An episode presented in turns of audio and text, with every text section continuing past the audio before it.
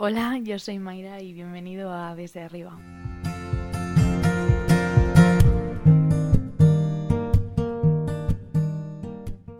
Han pasado ya cinco días, ya estoy bien, ya estoy, ya me he recuperado al fin. Eh, bueno, me he recuperado más o menos porque voy a explicar una, pequeña actualización de estos días porque me, me hubiese gustado eh, actualizar antes el podcast, pero me ha sido imposible. Bueno, estoy bien, como podéis escuchar, mm, ya me he recuperado totalmente de- del, consti- del constipado, constipado, nunca sabía cómo se llama. Total, ¿qué pasó? A mí me empezó a doler muchísimo el coxis, digamos, la rabadilla, el, mm, el- la lumbar baja, antes de entrar al culo, bueno, todo eso, ¿no? Y bueno, pues yo como ya había tenido un golpe hacía ya unos años en esa zona justo, tuve que estar un mes en reposo en mi casa, bueno, una movida muy heavy. Eh, y pensábamos que me había vuelto a pasar por lo que sea, por, mm, por mala postura, por tengo la espalda sensible, porque yo soy una, so- soy una chica alta, a ver, mido casi un 80. Y, mm, y claro, pues un conjunto de esas cosas, pues a, a ver, a veces pasan estas cosas, ¿no? Y como que no me lo decían, pero como que mm, estaban un poco todo el mundo cagado, ¿no? Porque que te empiece a doler así de repente la, eh, la, la espalda tan fuerte, porque sin mentir, lo juro, ha sido de los peores días de mi vida. Es porque, el, digamos, el dolor, dolor empezó mm, eh, el viernes por la noche, el sábado, el sábado y, y me parece que el domingo ya me empezaba a recuperar más o menos. Bueno, ya se me fue bastante el dolor. ¿Qué pasó? Total, yo no me podía mover casi, me traían la comida en mi habitación, comía, bueno, estaba todo el, todo el, todo el día estirada porque no me podía mover, me dolía muchísimo.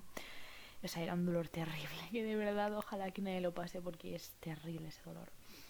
Em, entonces yo a la mínimo movimiento me dolía, todo el rato me dolía, me tomaba pastillas, no me hacía nada.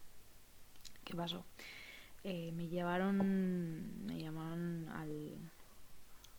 Me llevaron a... mm, no me sale la palabra, a urgencias, ¿vale? Y en urgencias ah, lo pasé bastante mal porque, claro, estar levantada, caminar, todo el rollo, pues me dolía, eso me dolía mucho. He estado todo el día medicada, así es que conté, conté todo lo que me había tomado en un día, así es que me había tomado como cuatro ibuprofenos eh, a lo largo del día, eh, un nolotil que es súper fuerte, otro espedicen, porque levanté por la noche, es que yo no podía con el dolor, yo no podía con el dolor, que lloraba todos los días del dolor, es que eso me dolía muchísimo. Ah, total. Entonces, pues ah, me dijeron que sí, que era de coxis, que no sé qué, me pincharon no sé qué. y, y bueno, y me fui para mi casa, me empezó, eh, ah, también me, me, me recetaron un par de antibióticos, pero no me recetaron ningún antiinflamatorio. Y eso lo tenía bastante hinchado. La llego a mi casa, me hace efecto la inyección, estaba súper bien, digo, madre mía, no me duele casi nada, esto es una maravilla, porque claro, yo lo estaba pasando fatal de todo el dolor que había tenido esas 48 horas.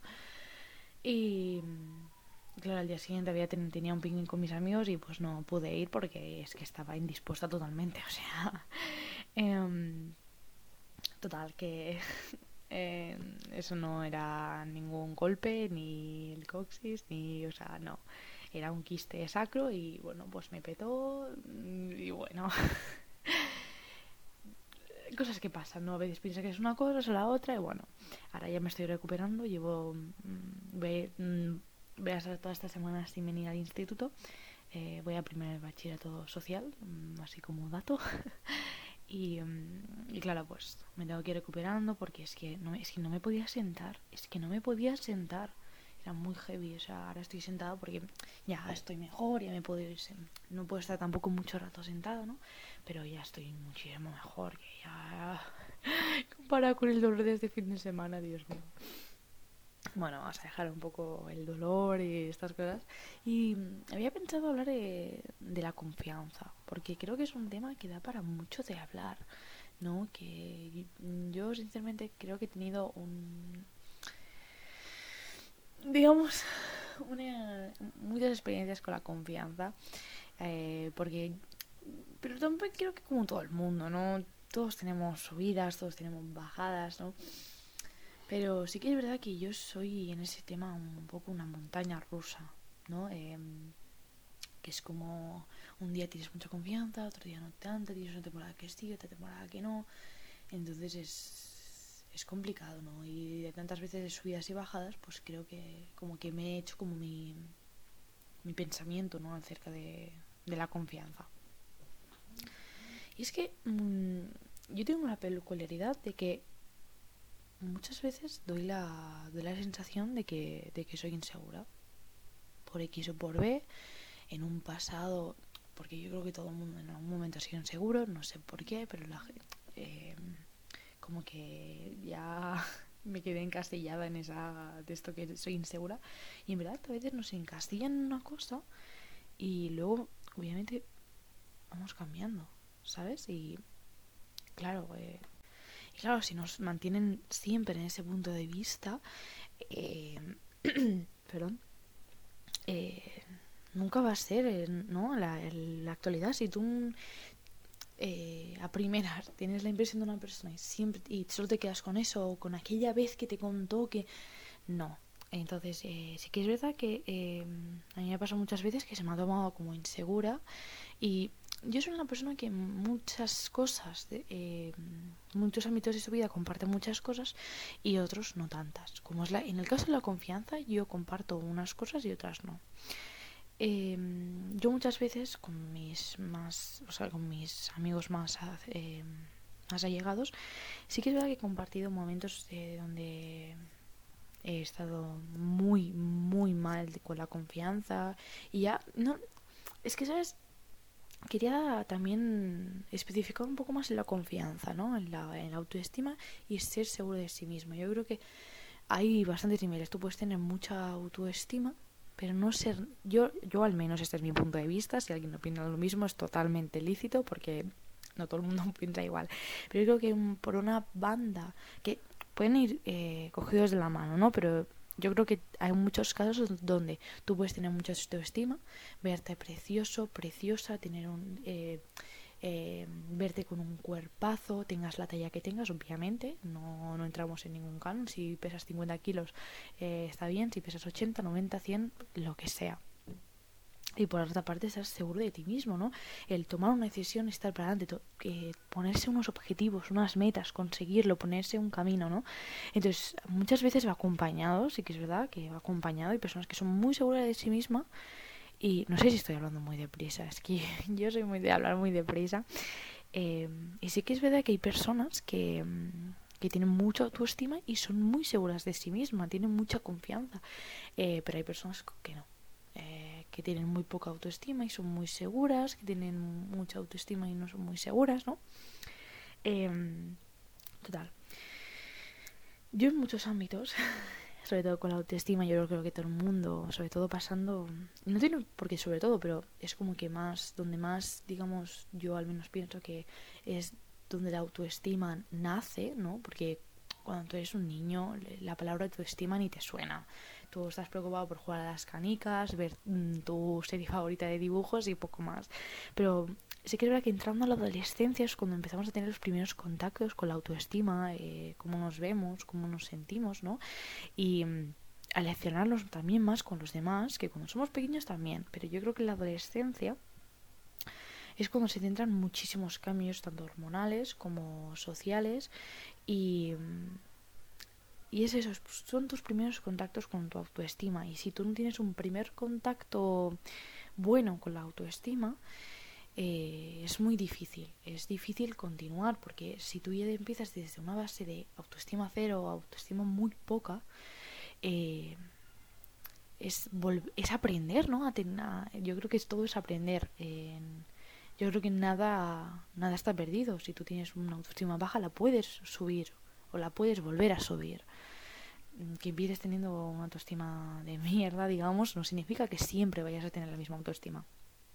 Entonces, eh, sí que es verdad que yo en muchos ámbitos he demostrado que soy insegura eh, como todos en algún momento de nuestras vidas hemos, o sea, es imposible, eh, puedes ser muy seguro de ti misma, pero siempre vas a tener algo que no te guste o siempre vas a tener, pero es totalmente normal, ¿no? Es, es algo que no, no podemos cambiar, pero sé que es verdad que podemos cambiar la visión, ¿no? El pensamiento, cómo afrontamos esos, eh, esas imperfecciones que pensamos que tenemos, eh, porque tú puedes pensar que tienes la nariz muy grande, la nariz... Eh, muy fea, los labios muy pequeños, los pómulos muy anchos, no sé si se pueden tener los pómulos anchos, no sé, los, los pómulos muy, muy salidos, la frente muy grande, la frente muy pequeña, el pelo muy corto, el pelo muy largo, pero mm, otra persona a lo mejor piensa, hostia, qué labios más bonitos, qué nariz más bonita, qué frente más bonita, qué ojos más bonitos, qué pelo tan precioso.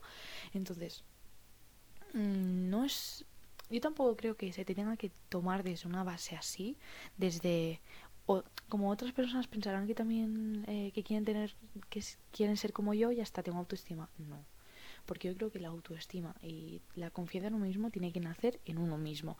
No, no puedes decir ah es que yo soy más guapa que él entonces tengo que tener autoestima no. Mm, eso es que la vida es muy subjetiva. Tú puedes ver una persona mm, guapa y otra persona puede ver fea pero es que qué es ser guapo qué es ser feo ¿sabes? Entonces, si nos empezamos a qué es esto, qué es lo otro, es un poco sin fin. Entonces, eh, a lo que volvíamos de la confianza. Eh, eso, entonces yo muchas veces he demostrado que obviamente hay partes de mi cuerpo que no me gustan. Eh, no me gustan desde desde que tengo conciencia y sí que es verdad que hay cosas que he avanzado y cosas que no, pero eso es, a ver, tengo 16 años, tampoco puedo puedo pretender que ahora me guste todo, lo sepa todo, que lo sepa hacer todo bien, porque eso no funciona así. Y sí que es verdad que, por ejemplo, en el ámbito de ser seguro de uno mismo, de tomar las decisiones, unas metas, unos de estos, lo muestro menos. No sé por qué, pero lo muestro menos. Eh, entonces, como mm, mis allegados solo ven esa parte, ya piensan que soy insegura, pero en verdad yo tengo muy claro hacia dónde yo quiero ir. A lo mejor no, no tengo un, por ejemplo, voy a poner un ejemplo para que se entienda mejor.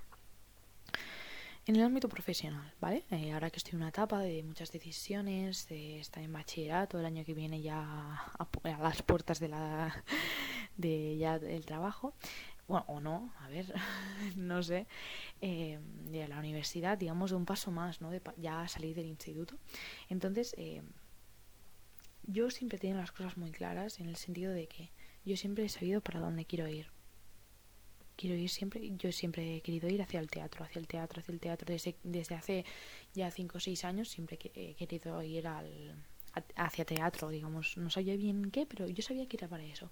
Y he intentado que todas mis decisiones, a partir de ese momento, se caminasen hasta al teatro, ¿no? A lo que yo quería dedicarme. Que yo no sepa en qué moverme en ese ámbito, no pasa nada, ya lo iré descubriendo. Yo creo que también hay que tomarse un poco las cosas con calma, porque muchas veces nos presionamos de, es que ya tengo que elegir esto, es que no sé qué, porque yo soy muy así, yo soy muy así, yo soy de, soy muy ansiosa, tengo, siempre tengo mucha ansiedad por eso, porque me estreso mucho por cosas que no puedo controlar, porque hay cosas que no puedes controlar. Mm, ejemplo, yo ahora mismo estoy haciendo el bachillerato social, ¿de acuerdo? Pero yo en verdad iba a hacer el bachillerato eh, escénico, una decisión que había tomado para encauzar mi futuro hacia el teatro. Que por eso que ahora estoy haciendo el social significa que en un futuro no voy a hacer teatro. No, simplemente que hay un pequeño desvío y luego vuelvo a encauzarme, ¿no? Entonces, bueno, pasó toda la pandemia y tal, y no, mis padres no les pareció bien que fuese con el tren, con el metro, entonces me tuve que quedar en mi mismo centro, pero haciendo el social. Eh, y aún así, yo obviamente en el momento lo pasé un poco mal, porque claro, mm, pensé que todo se acababa ahí, pero en verdad no. Porque es lo que digo, yo siempre tengo las cosas muy claras. Si yo quiero ir hacia aquí, vale, no pasa nada. Ahora tiene un pequeño desvío, pero me vuelvo a encauzar, ¿no? Y a veces un poco lo que nos falta, yo creo que también es tener un poco de positivismo, ¿no? Eh, lo que comentaba antes, yo soy las típicas personas que, eh, bueno, antes en el capítulo anterior que dicen que que siempre hay que mirar un lado bueno de las cosas, ¿no? Y ahora estoy pongo esto como ejemplo para que lo entendáis, ¿no? Eh, ahora estoy haciendo el social, un punto, una, punto de vista bueno, que estoy con, con eh, mi mejor amiga, que estoy con gente que conozco, estoy por mi pueblo, eh, tengo más tiempo, mm, si me pasa algo aquí, pues tengo menos, ¿sabes? Que tengo como 10 minutos caminando desde mi casa al instituto, entonces eso no, no es coger el tren, venir aquí a las 4 de la tarde, no es así. Así que es verdad que, pues, eh, no me acaba de gustar el bachillerato, pero es un, es un impasse. lo que digo, yo sé que voy a acabar haciendo lo que yo quiera, porque si yo me lo propongo, yo lo voy a hacer. Entonces a veces tenemos que tener un poco más claro, ¿no? Lo que queremos hacer. Si yo mmm, no tengo claro nada de lo que quiero hacer, ¿qué decisiones estás tomando? Es decir, ¿hacia dónde están yendo tus decisiones? ¿Sí? Si tú te propones algo, todas las decisiones que vayas a tomar a partir de ese momento tienen que estar encauzadas a, tu futuro o a tu futuro no, a lo que quieres ser, a lo que quieres hacer. Si tú quieres, por ejemplo, mmm, dedicarte a enfermería o, digamos en el ámbito de, ¿no? de los doctores y de la enfermería, pues toma decisiones a partir de eso. ¿Sí?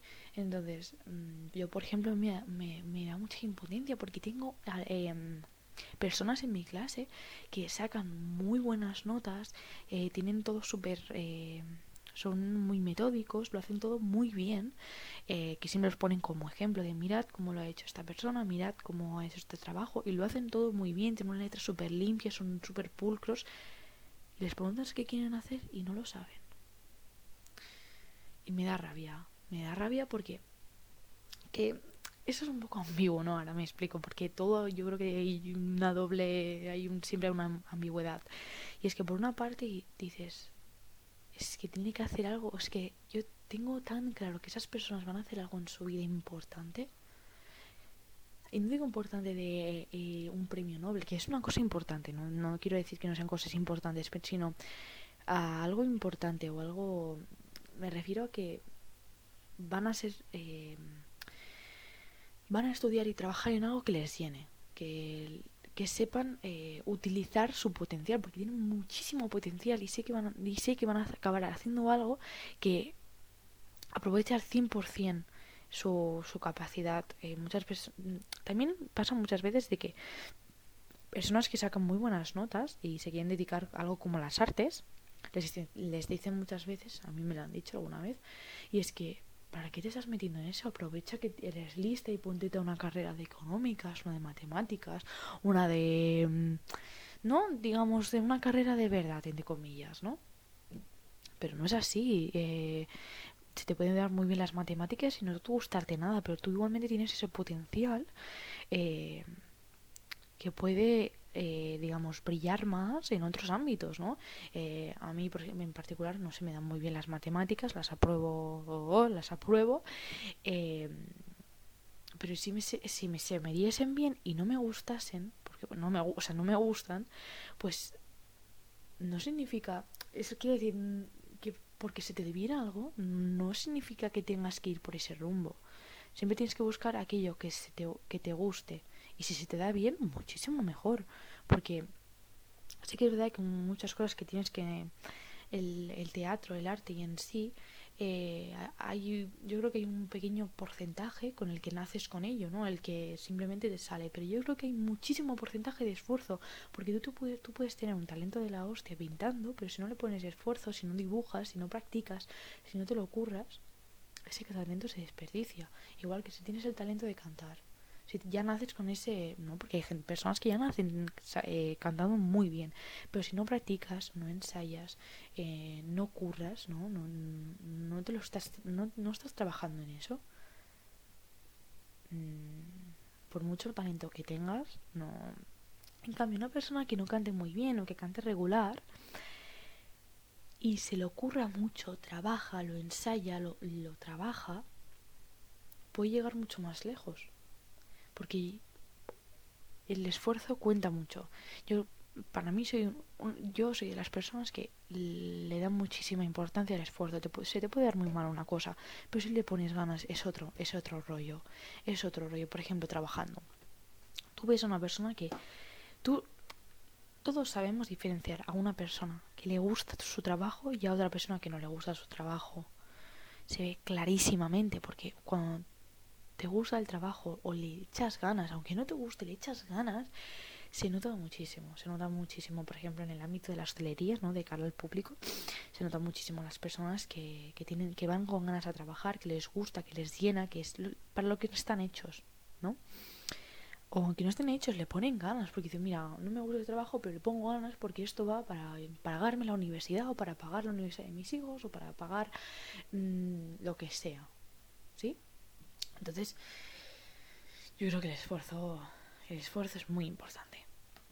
Y ahora, retomando un poco el tema de la confianza, ¿no? Que es lo que quería hablar ahora, pero es lo que digo, a mí me gusta enrollarme, me gusta explayarme, me gusta irme por las ramas y es lo, es lo que estoy intentando plasmar en mi podcast. Entonces, volviendo, retomando un poco el tema de la confianza.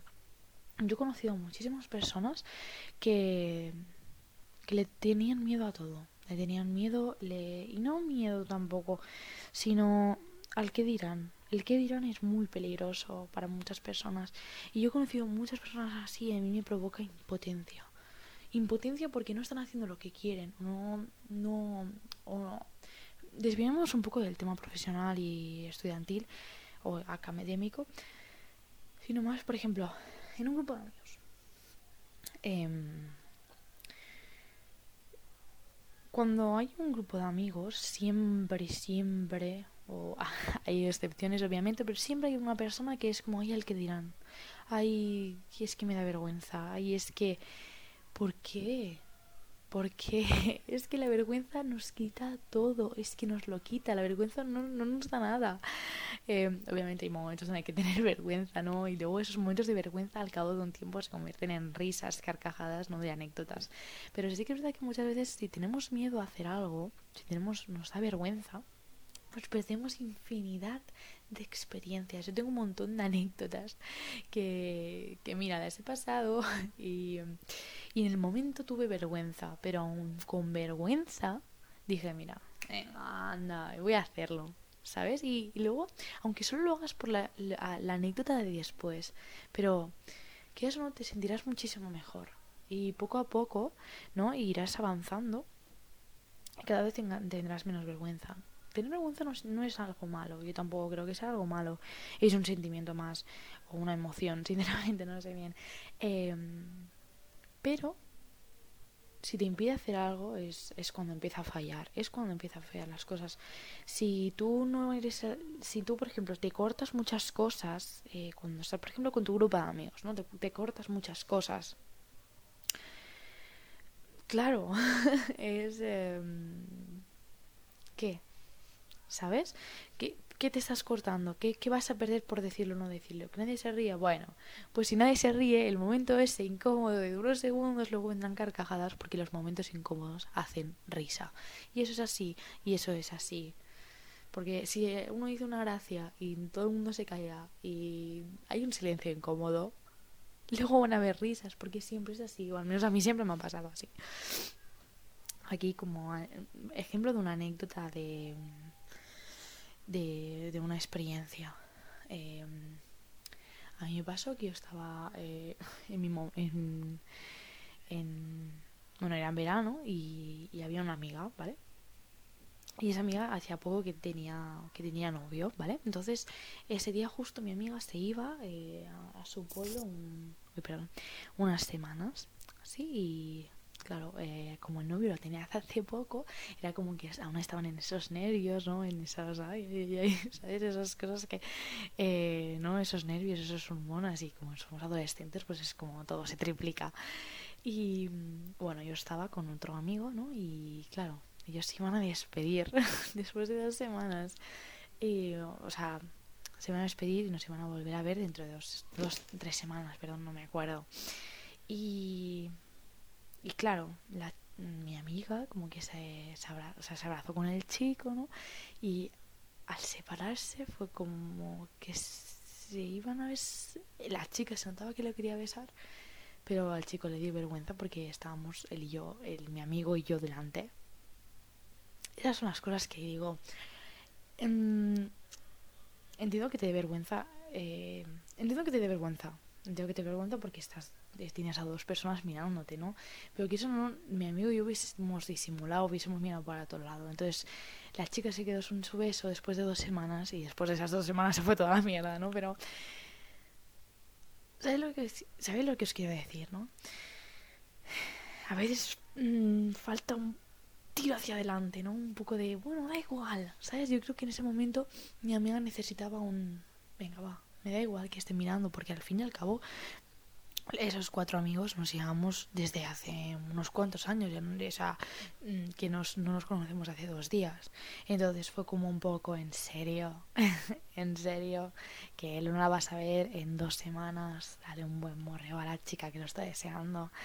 Y no, él no se lo dio, no se lo dio. Pero bueno, es las cosas que digo que... y si le hubiese dado el beso y hubiesen seguido. Y sí, sí. Que tampoco creo que sea bueno eh, quedarnos con el easy, easy, easy, porque al fin y al cabo yo creo que es algo muy tóxico, ¿no? Estás todo el rato easy, easy, easy.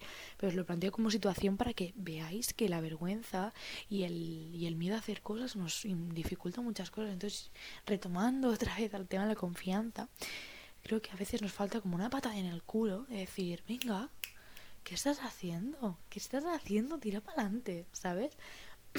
Por ejemplo, si tú te quieres dedicar, por ejemplo, al teatro, hablando, que es un tema que me pilla, me pilla cerca. Si tú quieres hacer cosas de teatro y no estás haciendo nada para contribuir a, a dedicarte a ello, ¿qué estás haciendo? Es que, ¿qué estás haciendo? Entiendo que muchas veces eh, me ha pasado, e, económicamente no puedas, o por transporte no puedas. Y busca por internet, ve a la biblioteca, busca monólogos, practica, mira vídeos, series, mira cosas, pero es que si quieres algo, levanta el culo y vea por ello, porque es que nadie te lo va a dar en la cama, nadie. No te van a venir las cosas de milagro. Y si te vienen de milagro es porque algo malo estás haciendo. O sea, si te, vienen, si te viene algo eh, y no has hecho nada, es que o eres la excepción o es que algo, algo no pinta bien ahí. Entonces, eh, que yo creo aparte de esto, eh, yo creo en, en, las manifestaciones, en la...